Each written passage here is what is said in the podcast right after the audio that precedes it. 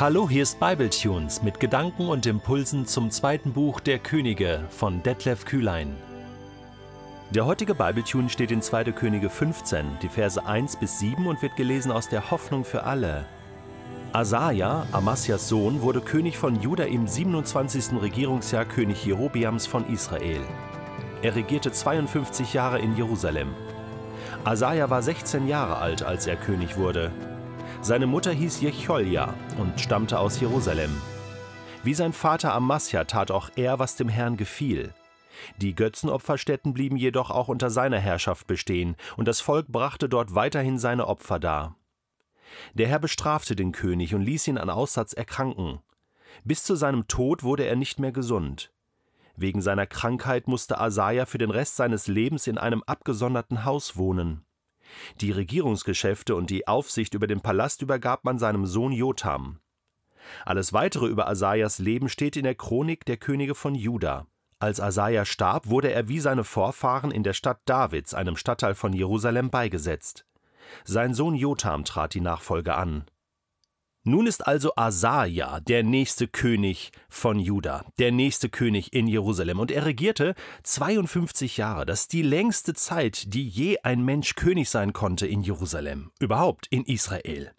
Er war 16 Jahre alt, aber irgendwie hat man das Gefühl, der hatte nicht so viel von seinen 52 Jahren, war zwar ein König, der, wie sein Vater Amasia, das tat, was dem Herrn gefiel, aber das mit den Götzenopferstätten bekam auch er nicht in den Griff.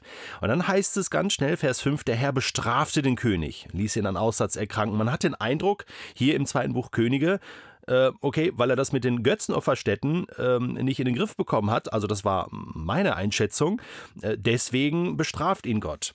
Jetzt haben wir ja schon gelernt, dass es von Vorteil ist, wenn wir das zweite Buch Könige äh, mit den Chronikbüchern, also den Chroniken der Könige, parallel lesen. Äh, ich habe die Chronikbücher immer so ein bisschen unterschätzt. Das sind Parallelberichte, ähm, Wiederholungen sozusagen, viele Stammbäume, viele Namen. Ähm, aber es gibt da doch auch noch ein paar Details, die im Buch der Könige nicht enthalten sind, aufgrund der Kürze und dass man das vielleicht anders darstellen wollte haben wir da im Chronikbuch eine Ergänzung. Und siehe da, zweite Buch Chronik, Kapitel 26, lesen wir auch von Asaja. Da heißt er aber nicht Asaja, sondern hat dort den Namen Usia. Ähm, das ist vielleicht eine andere Aussprache. Ähm, das kommt schon mal vor. Also Usia ist dieser Asaja hier in 2. Chronik 26. Und da lesen wir dann ab Vers 16: Doch die Macht stieg ihm zu Kopf er setzte sich über die Weisungen des Herrn seines Gottes hinweg und drang schließlich sogar in den Tempel ein, um auf dem Räucheropferaltar selbst Weihrauch zu verbrennen, was absolut übergriffig war, verboten. Ähm, da sind zur Zeit von, von in den Mosebüchern sind sogar Priester gestorben, die sich da vergriffen haben. Ja, und man darf nicht einfach von außen da reinkommen als normaler Mensch, auch nicht als König und dort einen Priesterdienst äh, vollziehen. Also, äh, der hohe Priester folgte Asaja mit 80 Priestern des Herrn, die alle mutige Männer waren. Also, die haben den König verfolgt. Sie stellten Usia zur Rede. Es steht dir nicht zu, dem Herrn Räucheropfer darzubringen. Das ist die Aufgabe der Priester, der Nachkommen von Aaron. Jawohl. Denn nur sie sind dazu auserwählt. Geh aus dem Heiligtum. Du hast dich über Gottes Gebot hinweggesetzt, und dafür wird der Herr dich bestimmt nicht belohnen. Usia stand neben dem Altar, hielt die Räucherpfanne fest in der Hand, ihn packte der Zorn, und als er die Warnung der Priester hörte, in diesem Moment brach an seiner Stirn Aussatz aus. Als Asaja und die anderen Priester das sahen, trieben sie ihn schnell aus dem Tempel. Auch Usia beeilte sich hinauszukommen. Der hat gemerkt, also wahrscheinlich sterbe ich gleich, wenn ich nicht schnell weggehe. Denn der Aussatz war ein Zeichen dafür, dass der Herr ihn gestraft hatte. Aha. Also, und dann wird noch gesagt, dass er bis zu seinem Tod aussätzig war, in Isolation leben musste. Und er starb und wurde wegen seines Aussatzes nicht im Grab der königlichen Familie beigesetzt, sondern daneben also auf einem Feld. Auch das noch eine wichtige Ergänzung. Äh, dieser Aussatz war wirklich ein, ein Symbol dafür, Junge, du hast deine Macht missbraucht, du hast definitiv einige Grenzen überschritten. Das ist so ein Schlüsselsatz hier im zweiten Buch Chronik, die den Usia, der 52 Jahre regiert hat, aber in totaler Isolation dann irgendwann, äh, musste seine Geschäfte abgeben. Die Macht stieg ihm zu Kopf. Das ist das Problem. Gott gibt Macht. Könige haben Macht. Aber je mehr Macht du hast in deinem Leben, in deinem Kontext, desto demütiger musst du werden. Sonst steigt es dir zu Kopf. Du hast nämlich sonst den Eindruck, ah, ich bin selbst mächtig, ich kann tun und machen, was ich will dass Macht einem zu Kopf steigen kann. Dafür gibt es viele Beispiele in der Bibel äh, und auch in dieser Welt, würde ich sagen. Also Pharao ist so das typische Beispiel. Äh, er ist stolz geworden in seinem Herzen, ein verstocktes Herz stand sich im Weg, Ägypten im Weg und natürlich dem Volk Gottes und Gottes Handeln.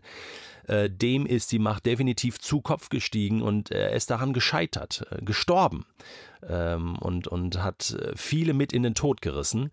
Ähm, gleichzeitig ähm, finden wir das auch bei Saul, der dann David äh, verfolgt hat, ja, völlig ähm, paranoid. David selbst irgendwann in seiner Regierungszeit ist ihm Macht zu Kopf gestiegen, in dem Sinne, dass er auch meinte, er könnte sich einfach das nehmen, was er will, ja, Bathseba und, und ihren Mann umbringen lassen und, und all das, diese Geschichte hatten wir schon. Äh, und auch im Neuen Testament Herodes, ein, ein typisches Beispiel für einen König, der tut, was er will, immer wieder diese Mächtigen der Welt, Gott gibt Macht, aber er zieht sie auch zur Verantwortung und er sagt ihnen, hey, ihr habt eine höhere Verantwortung, ihr werdet mit einem anderen Maßstab gemessen. Und wenn du das vergleichst im heutigen Kontext, wir haben jetzt nicht mehr Könige, aber vielleicht äh, denken wir an unsere Regierenden. Du hast Regierungsverantwortung, egal ob kommunal, in der Landespolitik oder äh, in der Bundesregierung. Es fängt im Kleinen an. Auch in, in gesellschaftlichen Kontexten, vielleicht bist du Bürgermeister irgendwo, äh, Bürgermeisterin, oder du hast Verantwortung und Macht äh, in einer Firma. Ja, bist Abteilungsleiterin, Abteilungsleiter, äh, Managerin, Manager. Ähm, verstehst du? Also äh, bis dahin, dass auch in, in gemeindlichen Kontexten man meint, äh, durch eine bestimmte Stellung Macht zu haben. Und gerade da sagt Jesus, der Erste soll der Letzte sein. Und der, der die größte Verantwortung hat, der soll allen anderen dienen. Er soll allen anderen dienen. Und das ist das Prinzip von Demut. Demut heißt, seine eigenen Grenzen kennen und natürlich, Usia, du bist König. Du hast einen klaren Auftrag, Israel, Juda zu regieren. Aber Tempel ist nicht dein Bezirk. Das ist nicht dein Regierungsbezirk gewesen. Da haben die Priester das Sagen. Und diese Grenze hat er überschritten. Diese Grenzüberschreitung steht symbolisch für das, was Menschen tun, wenn sie die Prinzipien Gottes nicht mehr akzeptieren, sondern meinen, jetzt, doch, ah, jetzt kann ich, jetzt kann ich mir ein bisschen mehr herausnehmen. Und gerade bei Menschen, die viel Verantwortung haben, muss Gott einen Riegel vorschieben, weil es richtet großen Schaden an.